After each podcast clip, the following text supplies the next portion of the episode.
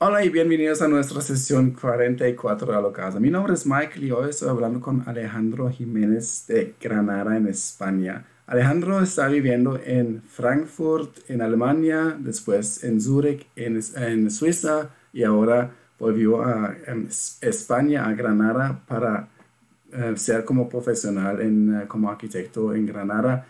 Um, Alejandro, bienvenido a nuestra sesión a lo casa. Eh, ¿Por qué no te presentas a nuestra audiencia? Eh, hola Michael, eh, primero gracias por la entrevista. Como ya has dicho, me llamo Alejandro Jiménez, em, soy original realmente de Madrid, de, España, y, como has dicho, también tuve experiencia en Alemania, estuve unos años trabajando en Frankfurt como arquitecto, en estudio de arquitectura, luego me trasladé a Zurich otros años más, y ahora he vuelto para hacer, o sea, para fundar mi propio negocio junto a un socio que aún sigue residiendo en, en Zurich y me he establecido aquí en el sur de España, en la ciudad de Granada, por motivos de, mm, sentimentales, porque mi pareja es de aquí.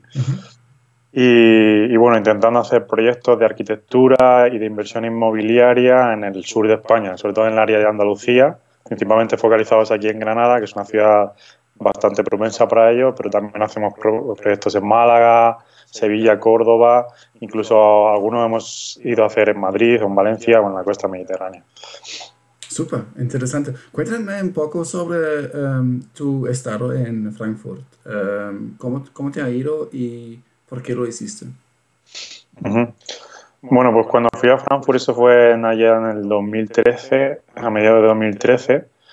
Y la razón básicamente también fue por la misma que me vine aquí a Granada, o sea, fue por mi pareja, ya estaba ya ahí trabajando, ella es enfermera, entonces eh, consiguió un trabajo allí en una, en una clínica y, y, yo en esa época estaba justo entregando el, fin, el proyecto fin de carrera, entonces tenía la opción de trabajar en Madrid para una empresa que, un estudio de arquitectura pequeño, que ya estaba trabajando de prácticas de la empresa, pero mi pareja estaba en Frankfurt. Y la verdad es que decidí, no pensé muy, muy racionalmente, me fui allí, bueno, en una oportunidad, ya, estaba establecida ella, entonces para mí era mucho más fácil. Y aunque no, aunque no sea tan nada alemán, bueno, era una oportunidad de aprender un nuevo idioma. Yo desde la carrera tenía bastante claro de que, de que iba a tener que hacer una estancia en el extranjero, aunque nunca, en principio, siempre había estado imaginando en, en un país de habla inglesa, como puede ser Estados Unidos o Gran Bretaña.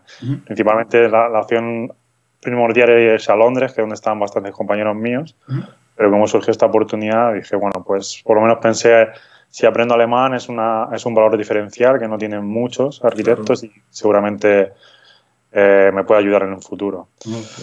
Entonces, eso fue la razón por la que nos mudamos allí. Y, bueno, al principio no fue muy fácil porque, bueno, aunque era una persona preparada y tal, pero no era competitiva en el mercado laboral de, de Alemania simplemente por el hándicap de no, de no hablar el, idioma perfectamente como habla cualquier otro alemán y salir al mercado.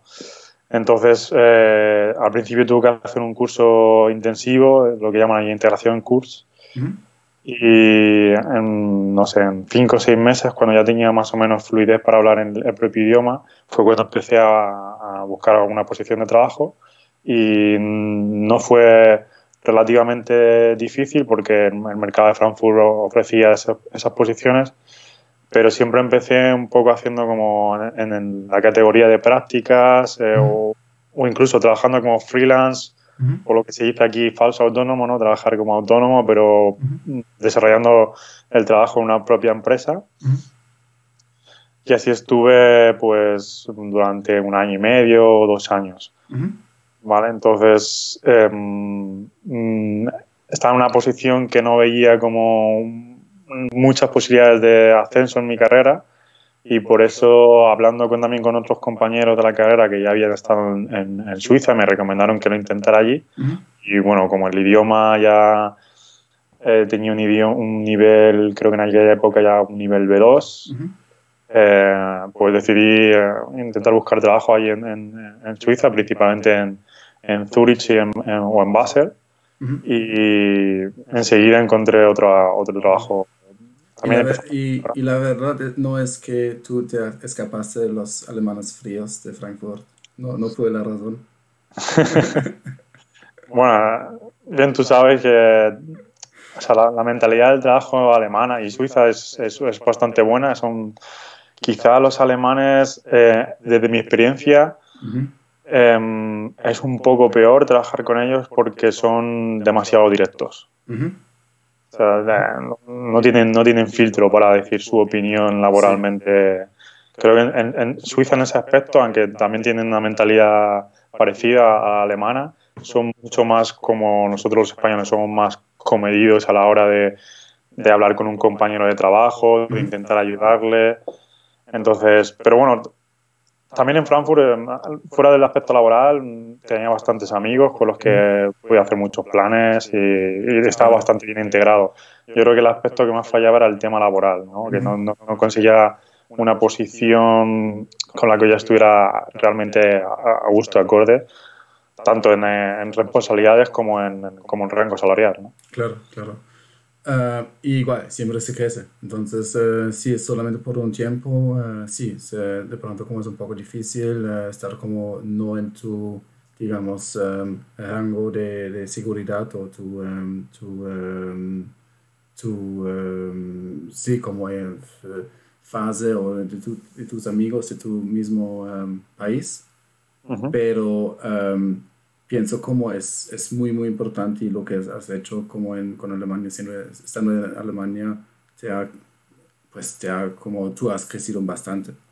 Um, lo que, justamente lo que, estás, uh, lo que estás mencionando sobre los alemanes directos, sinceramente, hasta que yo, siendo alemán, me cuesta mucho interactuar con los alemanes y justamente hoy estoy hablando con uh, unos, uh, unos compañeros hablando sobre eso, es como ya se ve una diferencia muy, muy eh, grande entre Suiza y Alemania, cómo se habla, con eh, qué, tan directivo, em, pues es la, no sé, como la comunicación en correos y entre, entre personas. Y a mí también me cuesta y no me gusta, como es, es, es para mí también como es demasiado. Entonces yo, lo, yo te puedo entender como si, por 100%, y, está, está, es, es, difícil, es difícil como um, trabajar en Alemania, pienso, y um, no es como la sociedad, digamos, más amable en términos de, de cómo se interactúa, pues yo pienso como en el ambiente laboral. después de, cuéntame un poco sobre las cosas que podrías como aprender o digamos aumentar tu horizonte, pues tu horizonte, no sé cómo se dice, pero tu, digamos, vista laboral que conseguiste en Suiza, la manera de trabajo, la, ah, de pronto también la diferencia entre lo que conocías de España antes y que viste que, cuáles son las cosas diferentes entre España y Suiza en términos de arquitectura o de pronto ni siquiera hay diferencias? Eh, sí, claro, claro, claro que las hay. También, o sea, poco a poco, no solo ir cambiando de sitio, sino ir escalando cada vez en, una, en un puesto mayor en, eh, o empresas, iba trabajando en empresas más, más grandes, con más importantes y con mayor responsabilidad y eso evidentemente hace que, que la, formación o que los aspectos que vas aprendiendo durante, durante tu, tu, tu, periodo laboral pues te sirvan para, para ti, para aprender y para, para un futuro. Es decir, eh, cuando estaba en Frankfurt sí que trabajaba en un estudio de arquitectura muy pequeño, muy local, donde hacíamos proyectos para, pues, para clientes de allí, que se conocían más, más, más entorno familiar. ¿No? Luego el siguiente paso, el primero que estuve en, Suiza, en otro estudio de arquitectura, ya era un estudio más grande, ¿no? De, para ser un estudio de arquitectura bastante grande, eran como 50 personas. Y ahí así que se veía que el trabajo pues, estaba más inventado en proyectos mucho más grandes, en concursos ya trabajamos para hacer hospitales, por ejemplo, no eran proyectos más domésticos como en el otro sitio. Entonces sí que tienes que aprender más como trabajo en equipo, la jerarquía, cómo planificarte bien. Eh, todo esto. Y luego el siguiente trabajo ya fui a una empresa que era una consultoría de, de, ingeniería de construcción, bastante famosa allí en, en Suiza, era Basel Hoffman. y, y, claro, allí también es mucho más distinto, ahí aprenden mucho más de, ¿cómo decirte? de management, de bueno, evidentemente de trabajar en equipo, de trabajar con otros departamentos en el mismo proyecto, no solo dentro de tu equipo, porque estábamos trabajando en un departamento específico, pero evidentemente tienes que relacionarte con, con, gente que, no, que a lo mejor también está en otra sede o está en la zona francesa o está a mitad de... Y también en, proyectos que teníamos que viajar eh, constantemente a otras zonas de, de Suiza. Y, bueno, pues todo eso siempre sirve para tu carrera, para ir aprendiendo cada vez más. Yo creo que mm, o sea, lo mejor que has tenido de la experiencia de estar ahí en, en Centro Europa trabajando es la manera de, de, la planificación, de, de la seriedad, de, la puntualidad. Y evidentemente, aunque sea español, soy como un caso bastante atípico, porque antes incluso de irme a Alemania o lo que sea, siempre era como muy, muy centrado, siempre muy, muy puntual, eh, cosa que aquí en España no es, no es tan típico, entonces siempre he tenido problemas también con la gente en eso. Y sin embargo allí era como, en el aspecto laboral me sentía mucho más a gusto, quizá lo que me faltaba más era en el, aspecto ya más personal, ¿no? De, como dices, pues no es, no es, la gente no es tan abierta, cuesta mucho más hacer planes, eh, sobre todo con un compañero de trabajo, hacer planes fuera del trabajo es bastante más complicado. No digo que sea imposible, que, se puede hacer, yo los, los he hecho, pero no es tan sencillo como aquí que, que, estás en cualquier empresa y no sé, se termina la semana un viernes y le dices a cualquier persona, llevamos a tomarnos unas cervezas y, y vas a cualquier sitio y te las tomas. Claro. Y ahora estás como en, en Granada y tú ves como una diferencia también de, del, estilo de trabajo y la actitud hacia el trabajo eh, entre Granada y Madrid. Sí, sí, sí. También es, o sea, Madrid, eh, digo Madrid porque soy de más, realmente es Madrid. Eh, pero bueno, allí tenemos un acento un poco distinto. Y claro, la filosofía del trabajo, digamos, o sea, Granada al fin y al cabo es como, como un pueblo grande, de 200 y pico mil habitantes. Entonces, si lo comparas con Madrid, que son solo la ciudad 4 millones y medio o 5 y el, área metropolitana pues debe ser 6 o 7, no, sé, no estoy seguro. Em, también en el aspecto laboral es totalmente distinto, ¿no? incluso las propias empresas que puede haber un sitio en otro, ¿no? Aquí eh, el mercado laboral es totalmente distinto. En Madrid pues están las grandes empresas de España, consultoras, bancos, finanzas, seguros. Un poco es muy, muy parecido a, a Zurich o a Frankfurt, es más, más ciudad, aunque sea mucho más grande. Pero en Granada es pues lo que te digo, es una ciudad muy pequeña, muy local, la gente se conoce mucho eh, y son más de empresas más pequeñas. no, hay, realmente una empresa así, casi hay muy pocas empresas que sean que tengan más de 20 empleados, por ejemplo. Es interesante lo que dices porque de pronto también como eso es una oportunidad tuya, porque ahora mismo estás como montando tu propia empresa o recién yo lo, lo empezaste.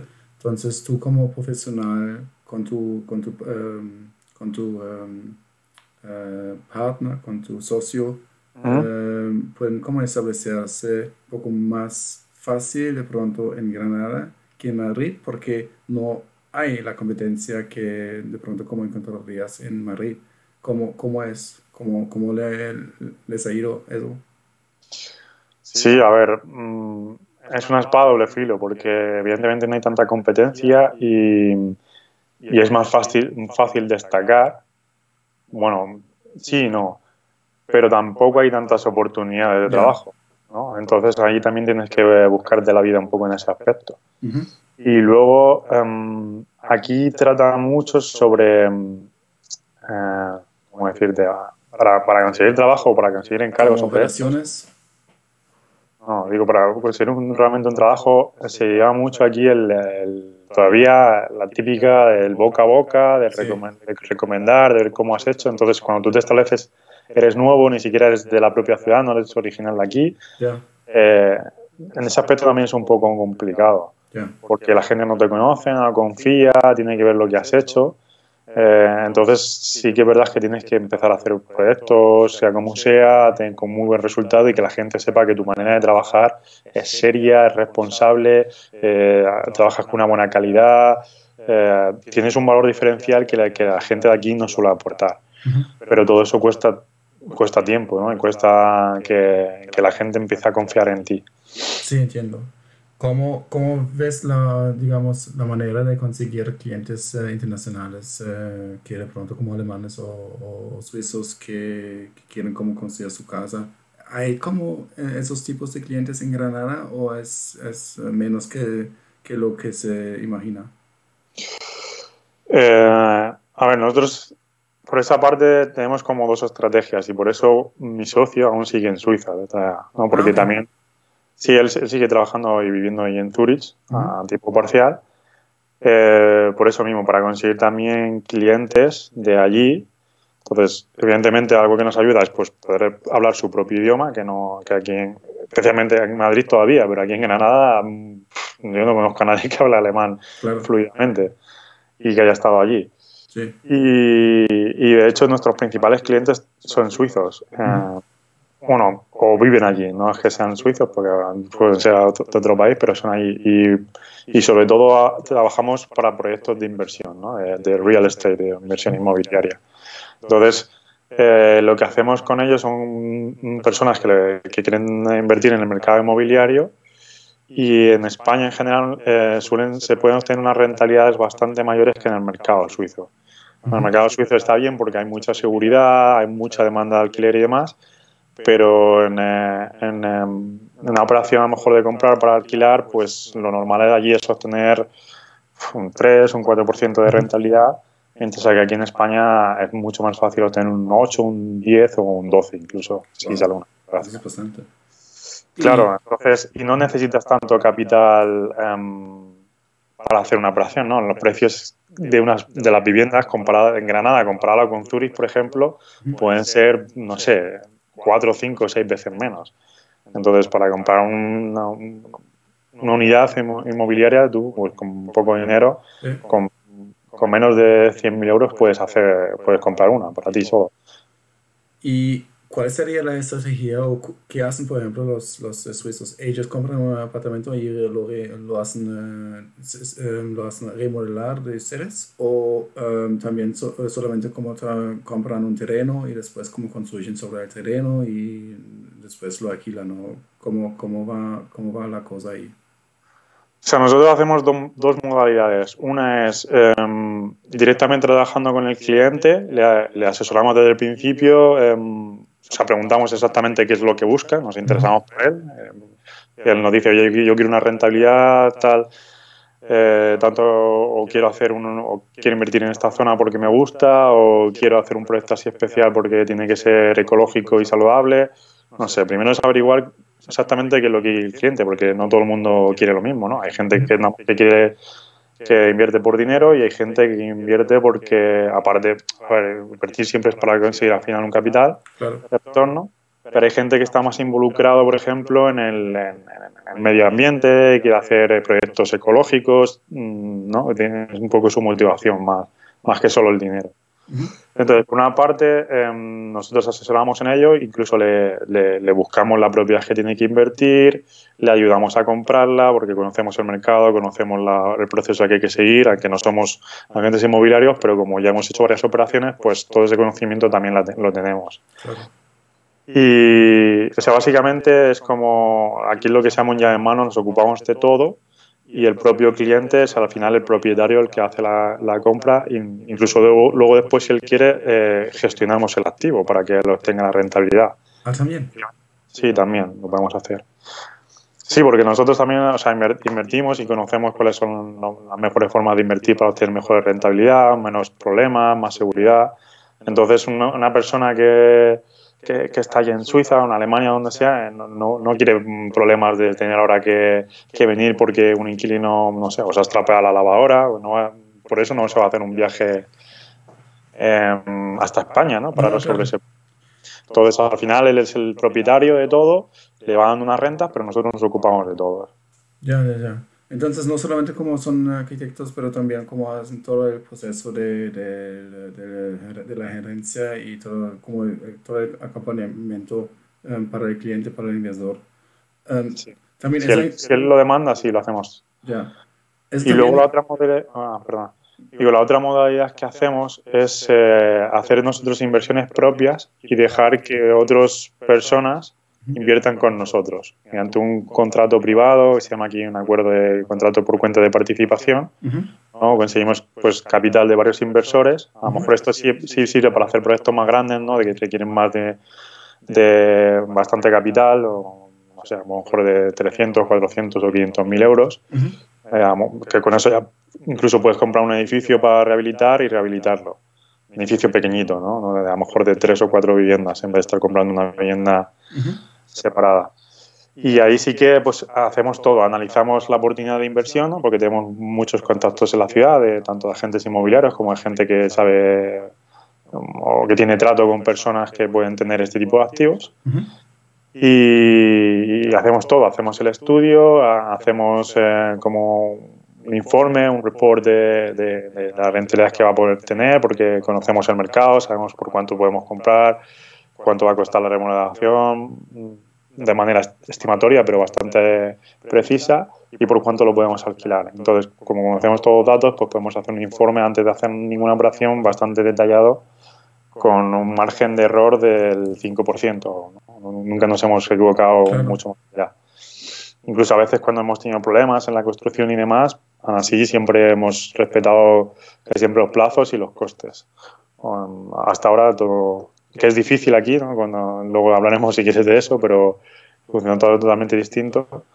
Pero, pero también hacemos eso con inversores privados que a lo mejor no tienen tanto capital, no tienen capacidad de financiarse con el banco por cualquier motivo, pero sí que quieren invertir, pues, no sé, 10.000 euros o francos o 15 o 20.000 francos. Con eso, evidentemente, no puedes invertir tú solo en una sola propiedad, pero puedes juntarte con otros inversores para que, para que aumentamos en un proyecto bastante más grande con, y por también economías de escala siempre suelen, o sea, suelen ser oportunidades mucho más atractivas.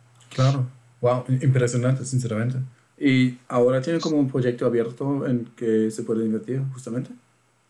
Pues ahora justo el, el lunes voy a ir con un arquitecto técnico conocido mío y un constructor, voy a ir a ver un edificio en el centro de Granada porque un contacto me ha dicho que, bueno, la propietaria está un poco, um, que tiene prisa por venderlo, entonces lo ha bajado bastante el precio, está ahora bastante bien. Y bueno, vamos a hacer una, una due diligence, ¿no? Para ver, eh, o sea, yo ya lo vi hace ya tiempo, ¿no? Pero el precio que tenía en ese momento, pues no, no, no me parecía bastante atractivo. Pero me ha comentado, ha hecho una, una bajada, entonces eh, estamos estudiando, ¿no? Tanto en términos financieros, económicos, y ahora vamos a ver más profundamente los, los aspectos técnicos para ver si qué problemas puede dar durante la, la obra y, y, eh, un poco estimar el coste total, ¿no? Porque ya estamos hablando no solo de invertir en una vivienda, que eso es un proyecto que está mucho más controlado, sino en un edificio, ¿no? Que ya tienes que ver todo, cómo están las instalaciones hechas de todo, em, la fachada, la cubierta, hay que inspeccionar todo. Claro. Y, y, bueno, no, está abierto todavía, sino hay, hay gente que O sea, ya tenemos un par de conocidos, amigos que son inversores que, que, invierten en este tipo de activos, que están interesados en que le hagamos el informe y se lo enviamos para ver si realmente les interesa meterse el proyecto o, o desestimarlo. Claro, vale. No, está, está, está eh, interesante, está, está, genial. A mí me parece súper interesante porque solo, no solamente como ustedes no solamente se enfocan como a la parte de eh, arquitectura, pero también dicen, listo, entonces, ¿por qué no vamos como por, toda la vaina, por todo el rango de servicios y hasta la inversión y, y podemos como aprovechar todo el mercado, toda la ciudad de Granada y, los barrios o las, las ciudades eh, alrededores. Um, Ustedes como tienen un tema muy interesante, una, una frase muy interesante en su página y simplemente como me encanta su página, está muy bien hecho también como con todos los artículos eh, con su, en su blog. Lo recomiendo a todos eh, como echar un vistazo ahí. Um, ustedes como dicen cómo construimos casas con calidad suiza y alma mediterránea. Um, ustedes también como um, dicen que ya se puede como hacer algo todavía mejor de lo que está hecho en Granada y ¿Y ustedes cómo pueden diferenciarse en la competencia en el mercado de Granada también con toda su profesión y con, toda su experiencia ahí, ¿cierto? Sí, a ver, en, los dos aspectos que trabajamos, tanto en el aspecto arquitectónico como en la inversión inmobiliaria, eh, siempre hay aspectos em, em, que se pueden diferenciar fácilmente. Entonces, hablando de la frase que has dicho, que es nuestro tagline, ¿no? Eh, cuando, cuando nos surgió la idea de hacer nuestro propio estudio, nuestro negocio por nuestra cuenta, evidentemente eh, fuimos asesorados por un mentor, ¿no? Em, que también era arquitecto, que ayudaba a gente para, para iniciar sus propios negocios de arquitectura. Entonces, lo primero que siempre buscamos es eh, cuál es nuestra propuesta de valor diferencial para el cliente final, ¿no? Entonces, estuvimos mirando con él y mm, qué es realmente lo, que nosotros podíamos aportar, que otras personas no podíamos aportar y básicamente, sobre todo, nuestra experiencia que hayamos tenido en aprovechar eso en, Alemania, en Suiza, de ver cómo, cómo, realmente se trabaja allí, cómo se construye allí, con unos altos estándares de calidad, eh, cómo todo siempre se cumple en plazo, aunque el proyecto sea súper complejo y haya que hacer un montón de cosas y tal, pero son muy rigurosos, cosa que aquí no son tantos. Eh, puede ser por tema cultural o por lo que sea, pero sucede es así. Aquí mm, hay, mucha más relajación en ese aspecto, ¿no? Y nosotros somos tanto o más igual de rigurosos que, un alemán o, un suizo. Entonces eso es una ventaja competitiva que teníamos. Claro. Pero luego también, por otra parte, eh, queríamos introducir algo de nuestra propia cultura. Y nuestra cultura está muy influenciada por el, por el, por el Mediterráneo, ¿no? históricamente, por así decirlo. ¿no? También por otras cosas, por, bueno, no, por otras culturas que han venido aquí, musulmanes, visigodos y más, pero siempre algo tanto en, si te fijas en nuestra, en nuestra alimentación, ¿no? que es como la comida mediterránea, eh, la cultura, la arquitectura y demás, pues siempre queríamos introducir em, ese aspecto que, que nos diferencia, ¿no? En ese aspecto artístico, tanto en, no sé, pues por ejemplo en, los materiales que, que usamos eh, en nuestros proyectos arquitectónicos siempre intentamos que sean autóctonos y que tengan una esencia de nuestra propia cultura, mediterránea española o como quieras llamarlo. O, también, tenemos una forma de, diseñar nuestras propias viviendas que es distinta al centro de Europa o seguramente muy distinta al norte de Europa. Entonces era como mezclar esos dos conceptos, ¿no? Era como mezclar nuestra propia cultura en el, en el aspecto del diseño, de la creatividad, que somos muy creativos, somos muy personas muy abiertas, que, que que es así, ¿no? Es por, distintos factores, ¿no? porque tenemos un clima que nos favorece y que nos gusta mucho estar en la calle y hablar con la gente. Claro. Entonces, todo eso, aprovecharlo porque era una cosa autóctona nuestra, que ya no teníamos de, sí, con toda la experiencia de los años que habíamos estado trabajando en Centro Europa y de aprender unos aspectos que para nosotros eran muy valiosos, ¿no? La mentalidad del trabajo creemos que es eh, muy, superior en Europa que la, que la que tenemos aquí en España.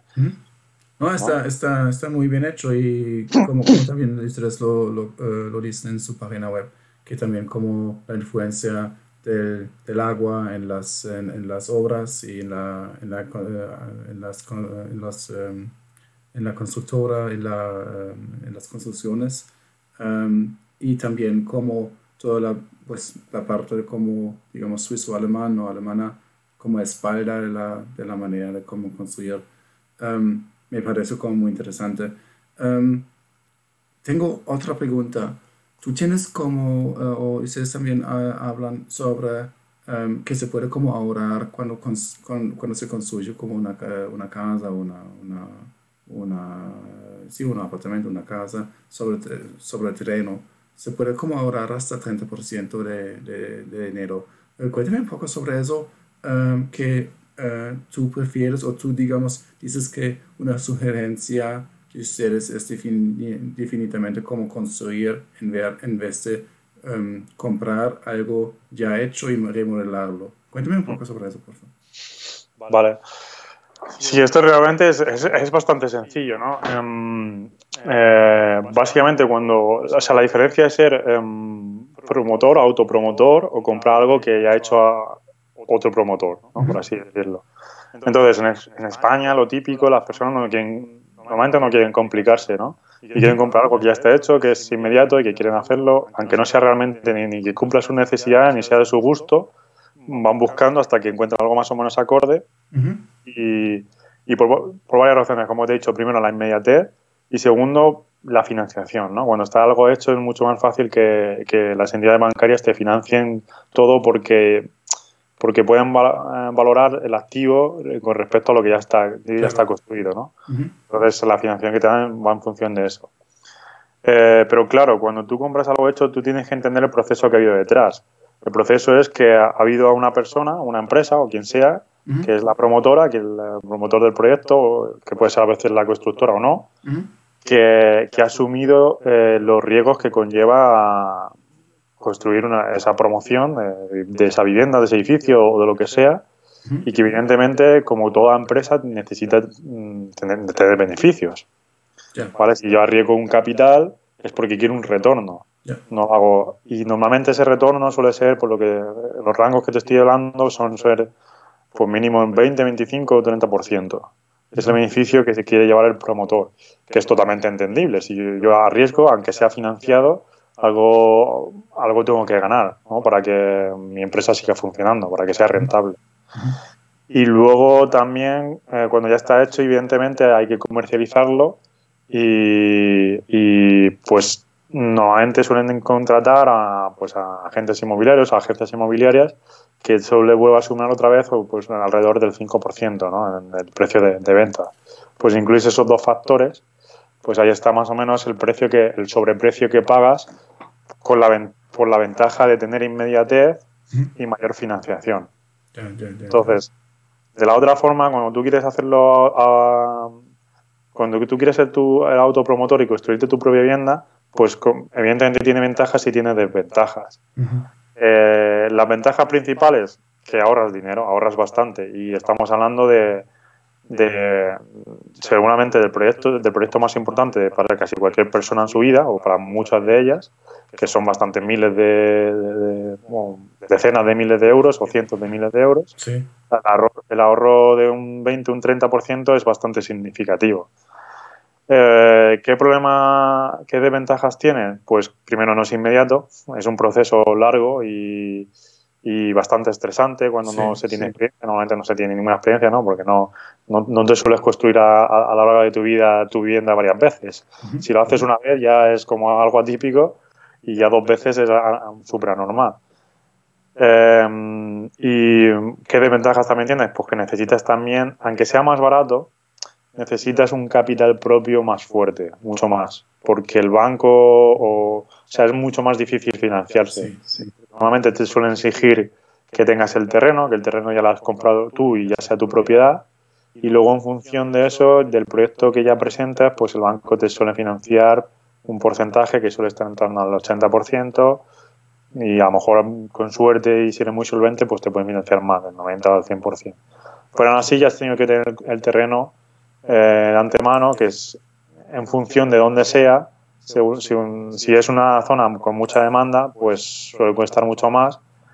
Pero vamos, para que te hagas una idea, el terreno suele ser como el entre el 30 al 40% de la, de la inversión total. Sí, sí cuesta toda la, la, vivienda. Entonces, pues tienes que contar con ese mínimo 30-40%, más luego a lo mejor un poco más para la autopromoción. Vamos. Digamos que a lo mejor casi seguro que, el, que si no tienes el 50% de tu propio, de capital propio, es bastante complicado que puedas ser autopromotor. Claro, claro. hace totalmente sentido y pues el requerimiento sea que tú necesitas o tú tienes como, tú, tú tengas como el dinero es suficiente dinero para sobrevivir como lo que, lo que necesitas, si no, eh, si no, no lo hagas, digamos. Em, claro. Fuera, ah, perdón que te fuera, fuera, del aspecto económico, evidentemente también, tiene otras ventajas.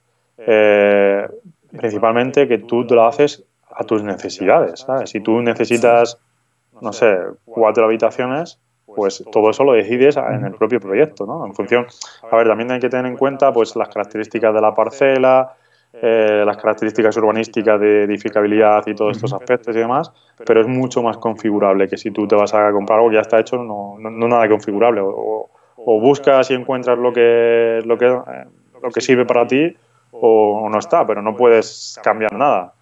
Sin embargo, cuando tú te lo planificas, eh, ese es el momento de, plan, de, planificar todo antes de empezar a construir, ¿no? de, saber exactamente qué programa de habitacional quieres, eh, de todo lo que quieras. A lo mejor si quieres una cocina abierta con un gran salón, unos grandes ventanales o con un jardín con piscina. O sea, un poco la necesidad del cliente la, puede elegir, hacérselo a su gusto. Luego también tú eliges eh, por el tema mm, que a nosotros nos gusta mucho, el tema de la, de, la sostenibilidad, de la ecología.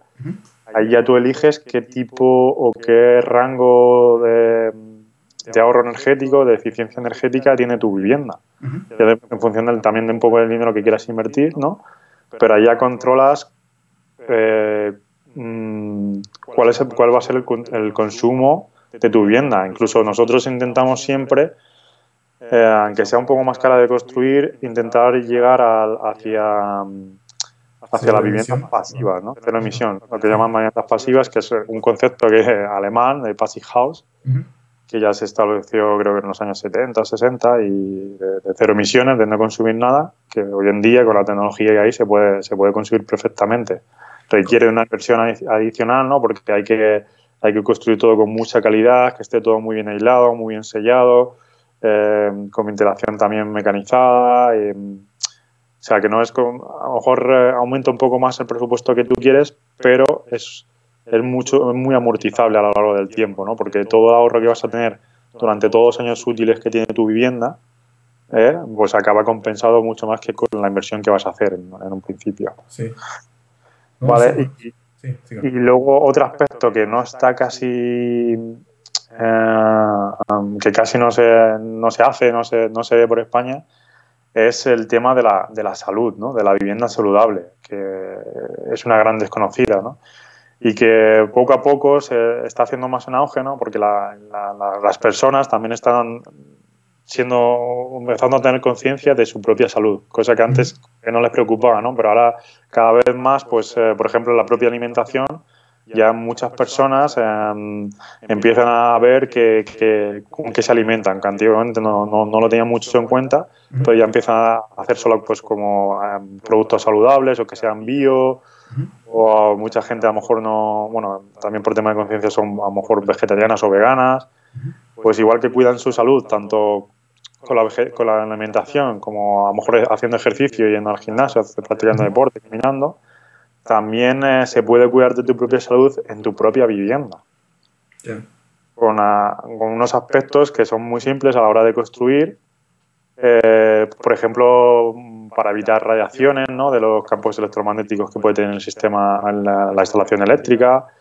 o, por ejemplo, una cosa muy sencilla es como pintar con pintura ecológica en vez de pintura plástica que tiene tóxicos. Eh, no sé, una, una, serie de aspectos ¿no? que, que no, anteriormente casi no se tenían en cuenta, eran bastante desconocidos, incluso para mí, hasta hace unos años no, no tenía e-, ese conocimiento, pero poco a poco que voy investigando mucho más en este aspecto, eh, me voy formando y vestiendo más conocimiento y, lo intento aplicar siempre con los clientes, o por lo menos lo intento, intento hacer ver que, que si se hacen las, las cosas de una determinada manera, va a tener un beneficio a futuro eh, para su propia salud, para él, para sus propios hijos, para toda la gente que vaya a habitar en, esa vivienda. Exactamente.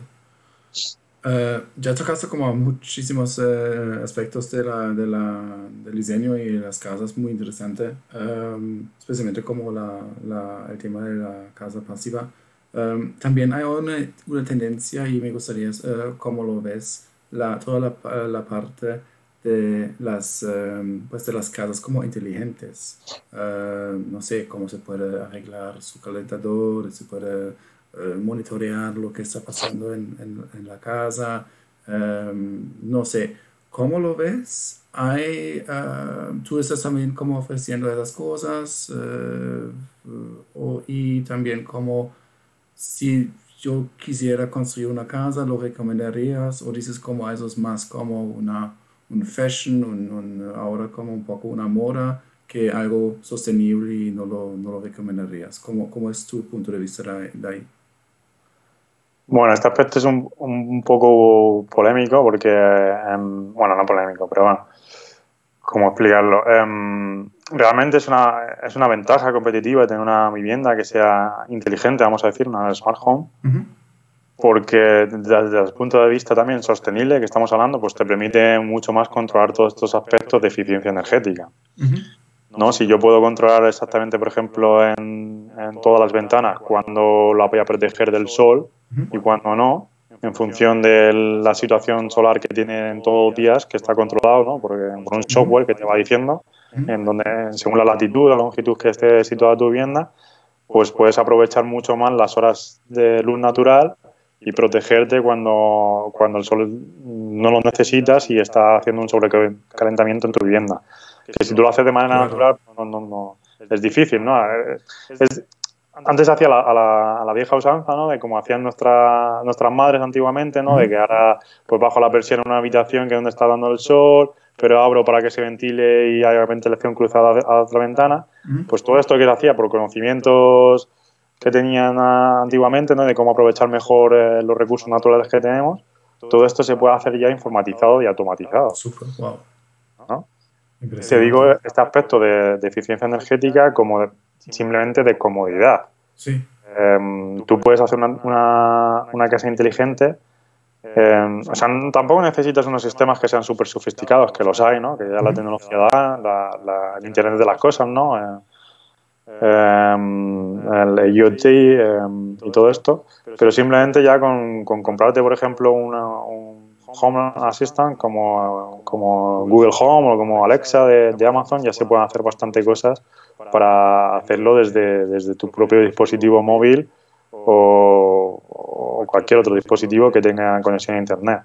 Ah, ni Oye, siquiera sabía que eso se, se puede conectar tam, también justamente como a, a sus, a sus uh, no sé, como a su infraestructura dentro de la casa. Pero necesitas obviamente los componentes de la, claro. de la ventana y, y, y sí. del calentador, calentador que también como esté conectado al Internet, me imagino, ¿cierto?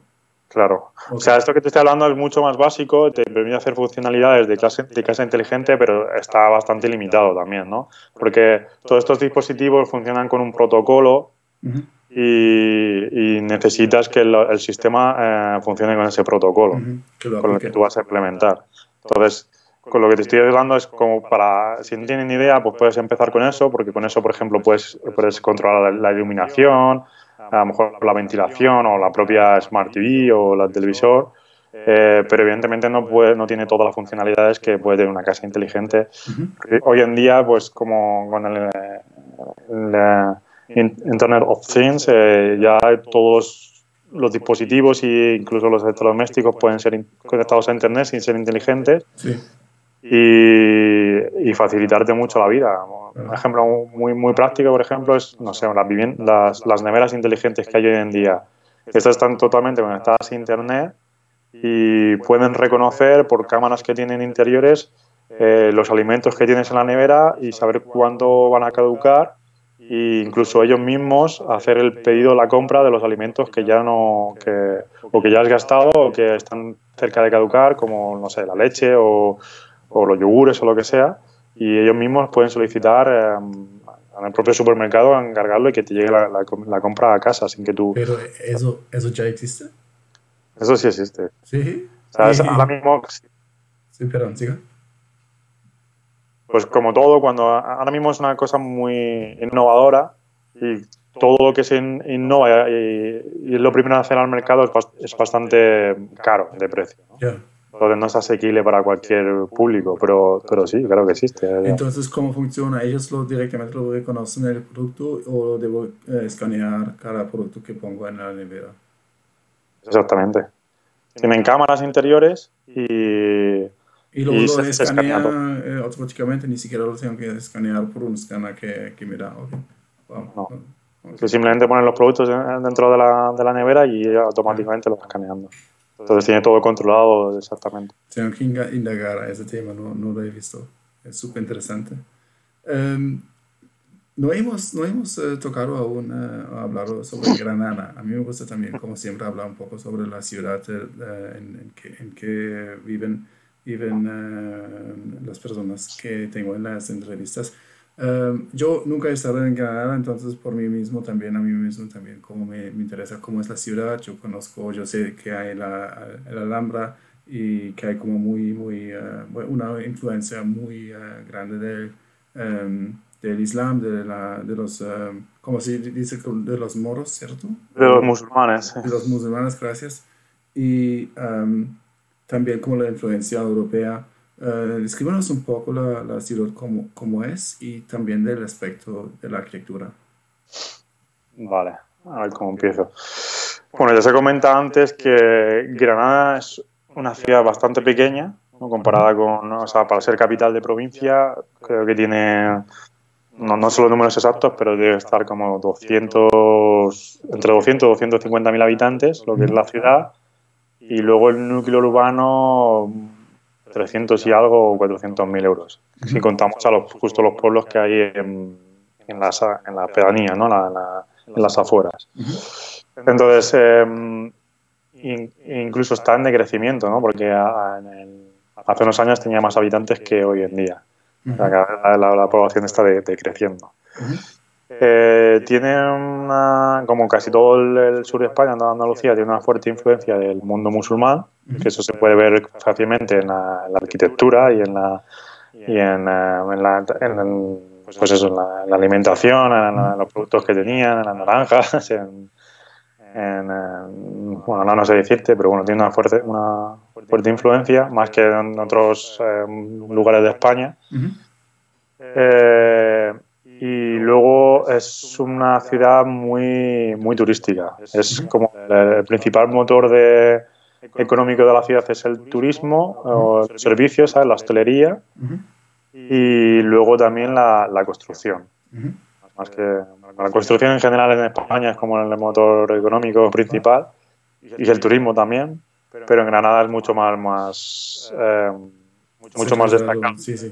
sí, más destacado porque realmente no tienen casi otra, otra actividad económica fuerte, importante. Tienen muy poca industria, hay alguna empresa así importante que, que hace, por ejemplo, bueno, está una marca Puleva que hace productos lácteos y otras cosas de alimentación. Está la, la, fábrica de cervezas Alhambra, eh, de las cervezas de aquí de Andalucía. Y luego hay alguna industria de metalúrgica, de, metales, y luego pues algunos polígonos con, empresas más pequeñas dedicadas a, otros sectores. Pero como te he dicho, principalmente es eso, el turismo y la, y la, construcción, y la hostelería. Y sobre los barrios, um, hay como diferencias también como entre los barrios donde tú dices, listo, eso como hay está ahora como súper exclusivo y otros barrios como donde dices, listo, hay todavía como espacio para eh, de pronto como comprar algo, remodelarlo y, todavía se, se, pueden como subir un poco los precios, que aún no está tan turístico. ¿Cómo, cómo lo ves tú? Y eh, de pronto también cómo tienes tus sweet spots, unos, unos barrios que, que, que te gusta un barrio que te gusta mucho y donde, donde te gusta mucho cómo pasear tu tiempo. Vale. Eh, sí, o sea, los, barrios más populares, por así decirlo, como casi todas las ciudades, pues son los más céntricos, ¿no? Entonces está eh, la, parte del centro, que es la parte peatonal, donde están las calles comerciales y mm, el centro de la ciudad. Eh, luego otro barrio muy característico y muy, muy demandado para vivir, sobre todo aquí la gente de Granada, es el, Realejo, que ahí también veis mucho en la, propia arquitectura, en la influencia musulmana. Eh, y luego otro barrio que es el más turístico yo creo de la ciudad es el Albaicín, que es un barrio sí que está en, en pendiente, ¿no? En justo pues, al otro lado de, la loma que, está, que sube la Alhambra.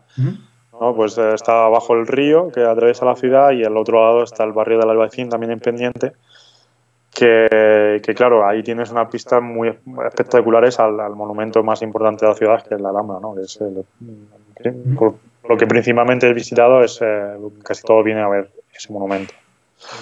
Entonces esos son los barrios más más característicos, donde, donde yo veo por mi experiencia el preferido para la gente autóctona es el Realejo. Es la gente que quiere vivir en zona céntrica, ¿vale? Que no todo el mundo quiere vivir porque tienen también sus desventajas. Luego el centro también sería el segundo, pero ya empieza a haber mucho eh, alquiler turístico, entonces se están desplazando más a la población a otros, a otros sitios. Y luego también es muy incómodo porque es, es peatonal, son edificios eh, más antiguos, no muchos tienen ascensor, son de tres o cuatro plantas y no hay plazas de aparcamiento. Ahí son, o tienes parking privado, pues es imposible aparcar. Entonces, no mucha gente quiere. O sea, no todo el mundo está dispuesto a vivir ahí. Siempre hay un precio que pagar, no en el centro. ¿no? vivir en el centro tiene, tiene sus desventajas.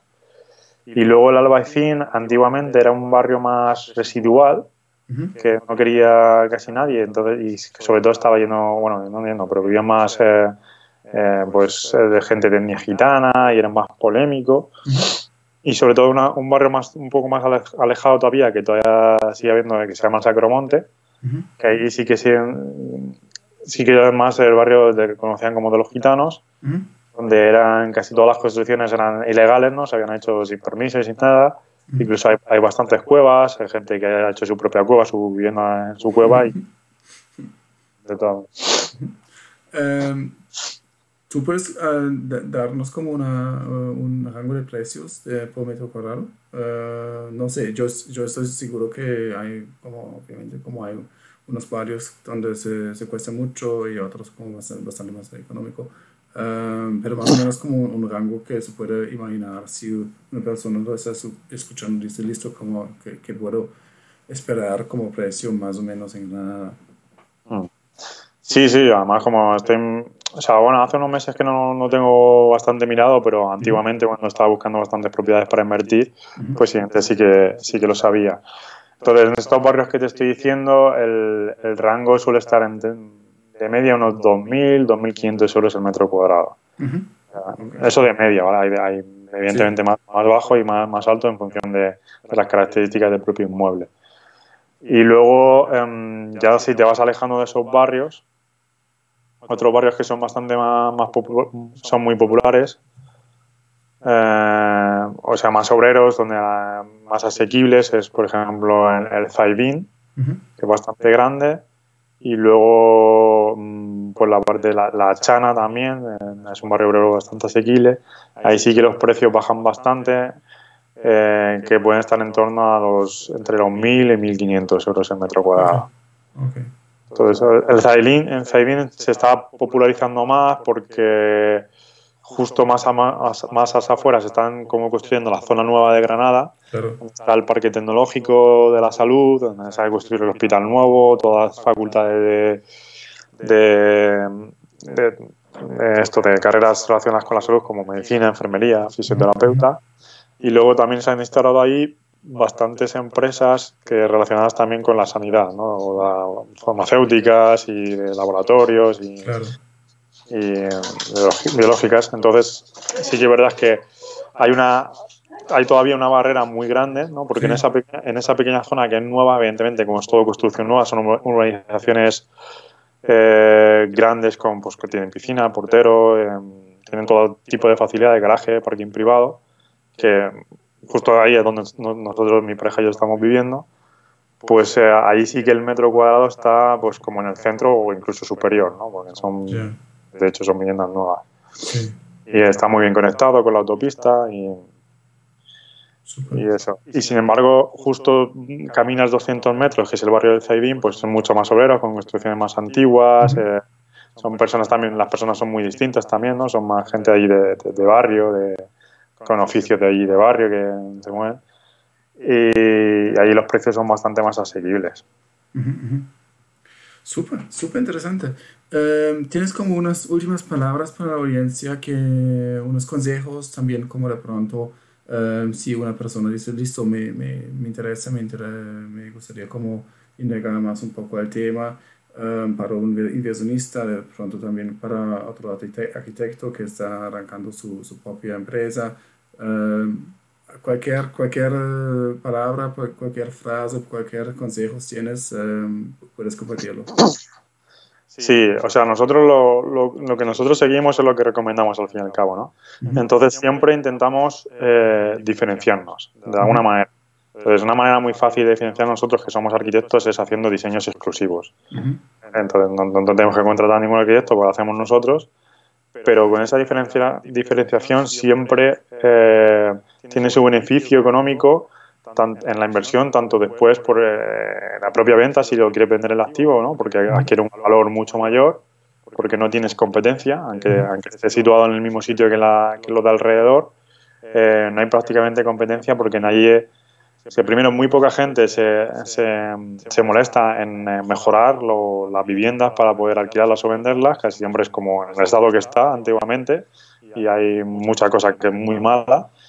Y, quien lo hace no tiene esa, esa diferenciación de hacer algo em, como, con, un diseño muy, muy atractivo ¿no? para el cliente. Sí. Entonces, eh, invirtamos donde invirtamos, porque a veces invirtamos en barrios muy exclusivos, como te he dicho, en el centro, en el Albaicín, pero también tenemos inversiones en el Zaidín. Evidentemente, todo lo ajustamos al rango de precios un poco ¿no? de, la gente que puede vivir allí, pero siempre eh, todos los proyectos que hacemos eh, tenemos una dedicación muy, muy exclusiva. ¿vale? No porque diga porque sea del Zaidín y, y, y las personas que van a vivir ahí pues no sean del mismo nivel económico que el que en el centro em, bajamos la guardia y hacemos un proyecto peor ahí, ¿no? Lo hacemos igual, con el mismo entusiasmo y el mismo ímpetu, y de ahí luego los resultados que tenemos son muy buenos, ¿no? Porque esto nos permite, primero, alquilar por o vender por un precio superior al de la competencia, al de la media, eh, filtrar gente que no nos interesa. Ya con, solo hacer eso ya, pues, eh, eh, por ejemplo, si lo que vamos a alquilar y, queremos, viene a haber inquilinos que no quieren pagar o que nada más que están mirando el precio, que van a ser, sabemos que van a ser problemáticos o algo así, simplemente con ese filtro que ya hacemos haciendo un proyecto exclusivo ya no, no vienen, ¿no? Y si vienen ya los descartamos.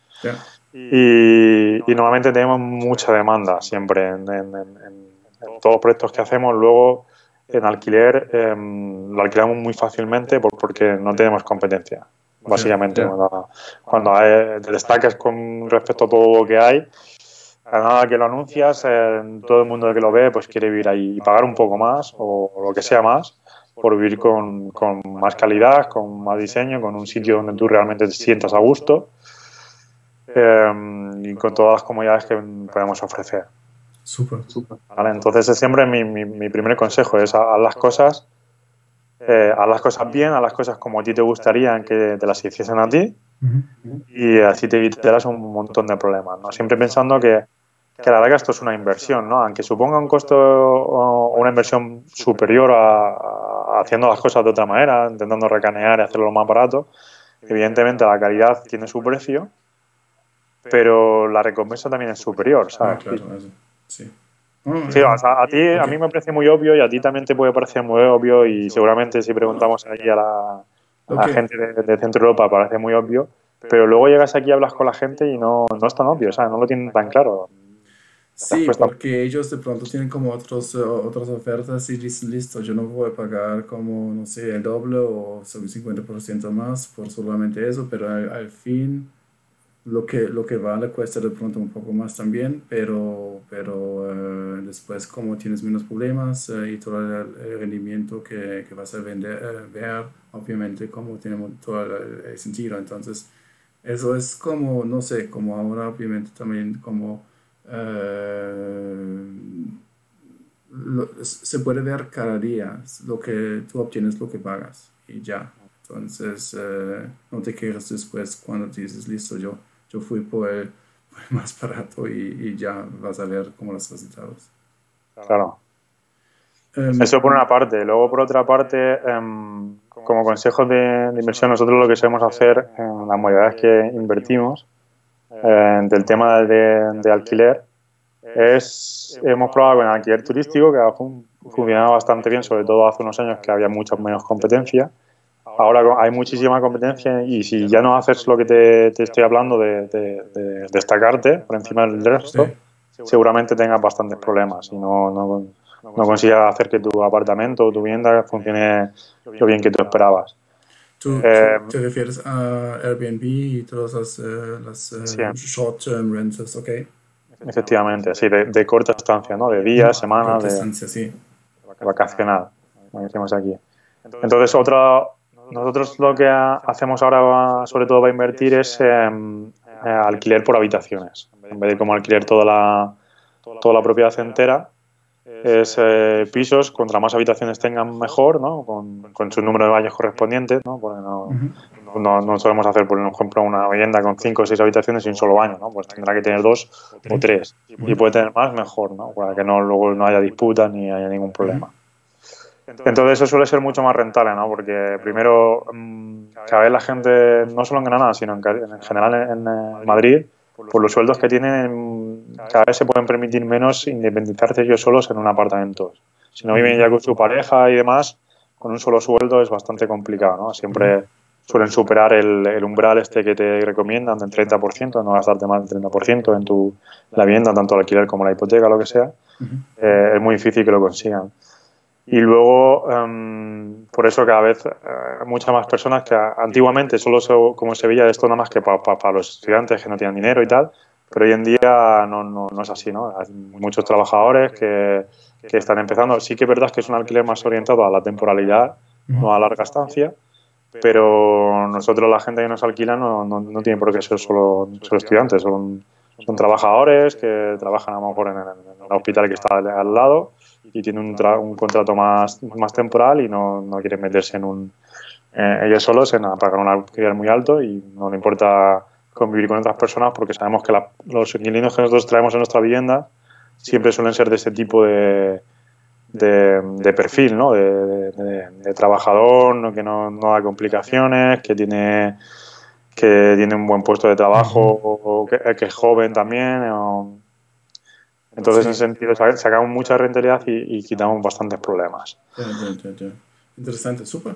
Luego, otra, eh, otra cosa que te iba a comentar es que estamos investigando mucho en el tema, eh, no sé si te suena, de, co-living, que es como, es como em, una evolución del coworking, pero más ambientado en el tema de la, de la vivienda o de, de, vivir, ¿no? Entonces, por ejemplo, este que te estaba comentando de la inversión que estábamos mirando o que vamos a mirar el próximo lunes, la próxima semana, es precisamente para hacer un, un, coliving. ¿no? Es un edificio de, de, cuatro alturas eh, que lo que queremos hacer es como em, hacer muchas habitaciones individuales, si puede ser con su propio baño individual, pero luego aparte ofrecer también muchas zonas comunes, eh, como puede ser una, una cocina grande, industrial, donde la gente pueda compartir y hablar entre ellos y, y cocinar juntos y luego también pues, puede tener una biblioteca o puede tener una especie, un espacio abajo también de coworking si tiene espacio. Eh, es una idea que también se está explorando mucho en, en todo el mundo y en, Europa, en Estados Unidos y aquí en España está empezando también a, a, meterse, sobre todo en ciudades como Barcelona y Madrid, pero la queremos empezar a, meter en, ciudades pues, del sur de España, como en Málaga, en Granada, en Sevilla, en Córdoba. Y es un, es un nuevo concepto que, que también da unas rentabilidades bastante altas, una, una, gestión que tampoco es tan muy, muy complicada y, hasta que también das una, o sea, ofreces una, una necesidad que hoy en día en, el, en, el, en, el, en, la propia ciudad, ¿no? En, la, gente. Es como, es como un alquiler por habitación, es una, una vivienda, pero mucho más grande, con, con mucho más servicios, con Mm, con muchas más facilidades. Eh, y, y, y, también, a mí me gusta mucho el concepto porque también como estás, uh, no solamente como obviamente vendiendo el, pues, la vivienda, pero también como el estilo de vida. Y diciendo, listo, yo no, es como más o menos como WeWork, pero uh, hay otro nivel. Tú, tú vas a vivir como un poco el estilo hostal a quienes a las personas quienes les gusta como la no sé como el estado en, em, en el, el em, estar en el hostal. Entonces también a ellos de pronto les gusta vivir con otras personas y también con otras personas que tienen como un poco el, mismo estilo de vida trabajan de pronto en, por, en su portátil y ya. Y para que, no sé, como normalmente irían a, la, a un café, a otro coworking space durante el día, pero también se pueden quedar en la casa y están como con otras personas que tienen más o menos como el mismo trabajo y las mismas necesidades. Ya está está, hecho. Y yo pienso como es una tendencia muy grande ahora con, con todo el, trabajo virtual y, y computador. ¿Cómo, ¿Cómo se puede contactar a, a, ti? Como si, digamos, una persona lo está escuchando y dice, ah, ok, la próxima semana voy a Granada y de pronto se puede como tomar un café contigo, solamente como eh, un correo electrónico eh, y por teléfono, ¿cómo, ¿cómo se puede contactar a ti? Pues, o sea, lo más sencillo es que visiten nuestra página web. No sé si em, le darás el enlace en algún sitio o algo así. Pero en nuestra propia página web está toda la manera de contactarnos, que puede ser mediante el formulario que tenemos allí, tenemos los, los, los emails de, de, mí, de, mi, de mi partner, mi socio, los teléfonos también, de cualquier manera. Y luego, pues siempre hacemos eh, también mucho marketing de contenido en no solo en nuestro blog personal, sino en casi todas las redes sociales. Y a través de allí también siempre te van a dirigir nuestra página. Entonces, una persona que no nos conozca de nada siempre nos puede encontrar no sé, de algún proyecto, de algún artículo, de algún contenido que hemos publicado en algún sitio y que básicamente todo el tráfico lo intentamos redirigir a nuestra página web y ahí estamos accesibles en, cualquier momento. Súper, genial. Alejandro, ha sido un placer, súper interesante. He aprendido muchísimo sobre la arquitectura, sobre las casas sostenibles, sobre las casas pasivas, sobre las casas... Eh, eh, de em, técnicas eh, de, de, toda la em, infraestructura como em, moderna. Me, nos contaste bastante sobre, sobre Granada, cómo, es, cómo están como los, los barrios, también los, los precios y también cómo, cómo es la profesión y qué tan importante es tener como un, un socio profesional en tema de, de arquitectura. Um, y también no solamente como ofreces este servicio, pero muchísimo más. Entonces yo pienso como eres un contacto muy valoroso uh, cuando hablamos sobre uh, bienes raíces en general en Granada, en España. Entonces ha sido un placer. Muchísimas gracias por tu tiempo y um, te deseo lo mejor y espero que nos vayamos a ver como personalmente también algún día o en Zurich o en eh, Granada. Sí, seguro. Sí, también el placer ha sido mío. He encantado de hacer la, entrevista, de aportar lo que pueda y los conocimientos que tenga.